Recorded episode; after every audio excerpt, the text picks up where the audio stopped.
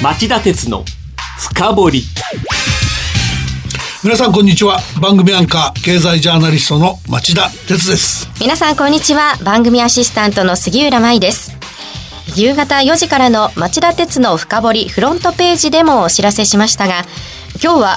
どうなる令和42年の経済。日本経済研究センターが5年ぶりの長期予測を公表と題してお送りしますはい、あのー、老舗のシンクタンク日本経済研究センターが今週月曜日5年ぶりに長期経済予測デジタルデジタル資本主義日本のチャンスと試練をまとめ公表しました。内容はズバリ IT 大手の GAFA なんかが跋扈するデジタル資本主義第4次産業革命や米中貿易戦争の嵐が吹き荒れる中で2060年つまり令和42年の日本や世界経済の姿を標準保護主義改革の3つのシナリオに分けて予測するというものです。斜め読みしただけでも気になる姿がいくつも浮かび上がってきます。うん。それはとても気になります。では例えばどんな姿が描き出されているんでしょうか？2060年の世界ですが標準シナリオでは一旦は中国が世界一に躍り出るものの中国が日本に続く人口減少に悩まされ再びアメリカが世界一に返り咲く米中再逆転のシナリオが興味深い、はい、逆に、えー、貿易戦争の激化によって各国が第二次世界大戦前のようなプロック経済体制に陥りこれを仕掛けたアメリカ経済が大きく落ち込む保護主義シナリオも目を引きます。標準シナリオでも米中の将来はそんなに大きく変わるんですね。興味深いです。まあ、そんな中、2060年の日本経済はどうなっているんでしょうか？あの前回2014年の長期予測と比べて最も厳しさが増したのが日本経済に関する予測なんです。はい、で日本は今回の予測対象になった7カ国の中で人口減少と高齢化の影響が最も深刻です。経済が恒常的にマイナス成長に陥ってしまい国の富が縮小を続けるというのです。GDP 比較では少なくともインドとドイツの2カ国に抜かれて5位以下に転落するだろうとしています。まあただあんまり悲観的になって絶望しないでください。ええというのはレポートにはそうした苦境を回避するための処方箋も示されているからです。改革シナリオがその処方箋で後でそのシナリオもお伝えします。はい、私たちの暮らしを大きく左右する経済がどうなるのか関心の高まるところです。CM の後町田さんの解説をじっくり伺いましょう。町田鉄の深掘り。長引く低金利。資産運用にお悩みの皆様ファンドラップをご存知ですか？ファンドラップは分散投資による安定的な運用と管理を専門家に任せる人気の資産運用サービスです。大和証券では人気の大和ファンドラップに加え、付加価値の高い大和ファンドラッププレミアムや、インターネットで手軽な大和ファンドラップオンラインを取り揃え、お客様に最適な資産運用をご提供いたします。ファンドラップは大和証券。詳しくは大和ファンドラップで検索、またはお近くの大和証券まで。大和ファンドラップ、大和ファンドラッププレミアム、大和ファンドラップオンラインによる取引は、価格の変動等による損失を生じる恐れがあります。お申し込みにあたっては、契約締結前交付書面をよくお読みください。大和証券株式会社、金融商品取引業者、関東財務局長、金賞第108号。今日の深掘り。まず今回の長期予測のポイントを紹介してください。はい。あの、ではまず標準シナリオです。はい、2030年代の早い時期に中国は GDP 規模でアメリカを抜いて世界一の経済大国になりますが、その後かつて徹底していた一人っ子政策の副作用が出て、2060年までに成長率が年1%割り込んでしまいます。そして2060年まで1%台後半の高い成長率を維持するアメリカが再び中国を追い越して世界一の経済大国の座に返り咲くと計算してます。はい、ただし、一人当たり GDP で見た場合は、GAFA などの IT 大手企業を持ち、生産性の高さを誇り、競争力を維持できそうなアメリカが、ずっと調査対象の7カ国の中で1位の座を守るとしてます。で、このシナリオの前提は、貿易戦争がそれほど激化せず、世界の市場開放度がやや低下する程度にとどまる中で、デジタル社会の進行に合わせたデータ流通の仕組みづくりや政治的な安定度が現状並みで推移するというものになってます。ではその場合、日本はどうなるのですか？あの、先ほど申し上げたように、日本は厳しいんですね。あの、GDP では現在、米中に次ぐ3位なんですけども、えー、2030年までにインドに抜かれて4位に、2050年代半ば頃にドイツに抜かれて5位に転落します。あの、一人当たり GDP の方で見てもですね、現在は今回の調査対象の7カ国の中で、アメリカ、スウェーデン、ドイツに次ぐ4位なんですが、2050年代半ばにはイギリスにも抜かれて5位に後退するとしてます。で、日本の最大のネックは、やっぱり世界最速で進む少子高齢化人口減少です。レポートは日本、日本は人口減少の影響が大きく恒常的なマイナス成長に陥ると断じています。一人当たり GDP でも高齢化が押し下げ要因になると言います。ちなみに各シナリオの前提になっている2060年の各国の人口なんですが、うん、日本経済研究センターによると2020年との比較で増加率が高い順にアメリカが22.4%増加の4億500万人、以下インドが21.4%増の16億7900万人、スウェーデンが20%増の1200万人、イギリスが9%増の7300 300万人。あとは減少で、ドイツが7.2%減少の7700万人。中国が9.5%減の12億8900万人。日本が18.3%減の1億3000、1億300万人となってます。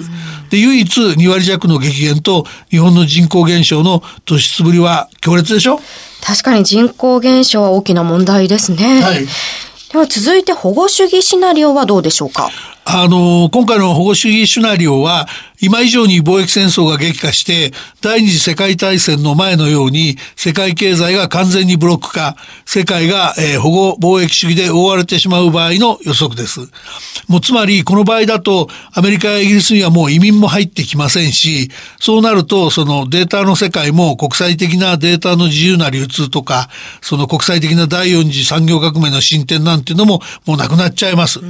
あの、アメリカがトランプ政権のような通商政策や移民政策を続ければ、極めて現実味のあるシナリオと言えるんですね。で、ね、このシナリオでは各国経済が大きく失速しちゃいます。標準シナリオでは2030年に GDP が30兆ドルを超え、2050年代に40兆ドルのせを伺う勢いの中国が保護主義シナリオだと2060年になっても30兆ドル台を維持するのがやっととなります。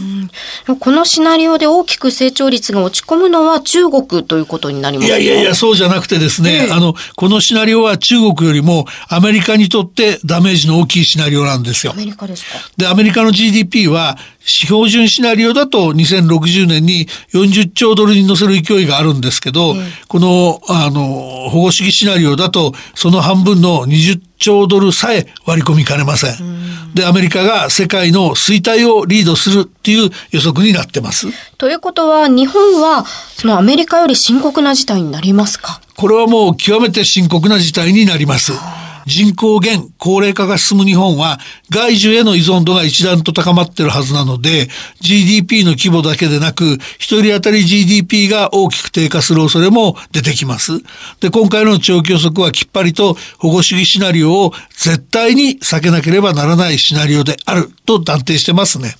でまあ、もし僕が付け加えるとすれば、えー、こんなシナリオが現実になれば世界は困窮します。そして再び第二次世界大戦のように地球規模の戦争に突入しても不思議はないでしょう。世界各国、特に日本にとって、このシナリオほど歴史の教訓から学ばない愚かなケースはないでしょうね。冒頭で町田さんは今回の長期予測には悲観的な事態を避ける秘策も記されているとおっしゃっていました。そろそろその秘策を教えてください。はい。あの、単純に言えば、現在世界規模で進行中のデジタル化。第四次産業革命に乗り遅れないようにきちんと対応するってことになります。はい、今回の長期予測は世界でデジタル化を加速させるために必要な AI 人工知能やビッグデータといった無形資産への投資が進む状態を改革シナリオという名の危機回避策と位置づけてます。改革シナリオというぐらいですから、まあ、何もしないで放っておいてはいけないということですよね。はい、もちろん努力が必要です。世界各国の実に多くの企業が少しでも競争力を強めよう、成長力を高めようとしのぎを削ってるんですから、日本企業も当然そうしなければなりません。とはいえ、改革シナリオさえ実現できれば、各国の成長率を0.2から0.4ポイント押し上げる効果が期待できます。人口減少という大きなハンディキャップを背負っている日本も、このシナリオをものにできれば、成長率を0.3ポイント程度押し上げられます。そうすれば、あの、標準シナリオでは、えー、日本は2060年に向けて、恒常的なマイナス成長に転落しちゃうんですけども、この改革シナリオを実現できれば、プラス成長の維持が可能になると言います。まあ、ゼロに近い低い水準ではあるんですけど、でもプラスになると言います。で、あの、日本に残された法則ですけども、国を挙げてこの改革シナリオを実現することしかないわけです。ではどうすればその改革シナリオを実現できるんですか？あの、まあ、繰り返しになりますけど、AI やビッグデータ、自動運転などの技術を使って、コンピューターやロボットを働かせること。どんどん人間の労働をサポートさせて生産を、生産性を上げることで改革シナリオを実現できます。人口減少の日本で働く人を増やして生産力を上げるってことは、まあ簡単なことじゃないわけですから、代わりに AI やロボットにガンガン働いてもらい、労働生産性を上げることで生産力全体を上げてしまえ。そういうことですね。この場合もちろん国内だけではダメで、そのプライバシーの保護とか難しい問題にもきちんと配慮しつつ、デジタルサービス貿易、これに関して、えー、データが自由に流通するような仕組みを日本主導で作り出す努力も欠かせません。でそうしたことさえ実現できれば成長率を高めて GDP を押し上げることができるというシナリオです。そこに落とし穴はないんですか？あの、今回の予測は日本の財政とか他の要因に触れてないんですね。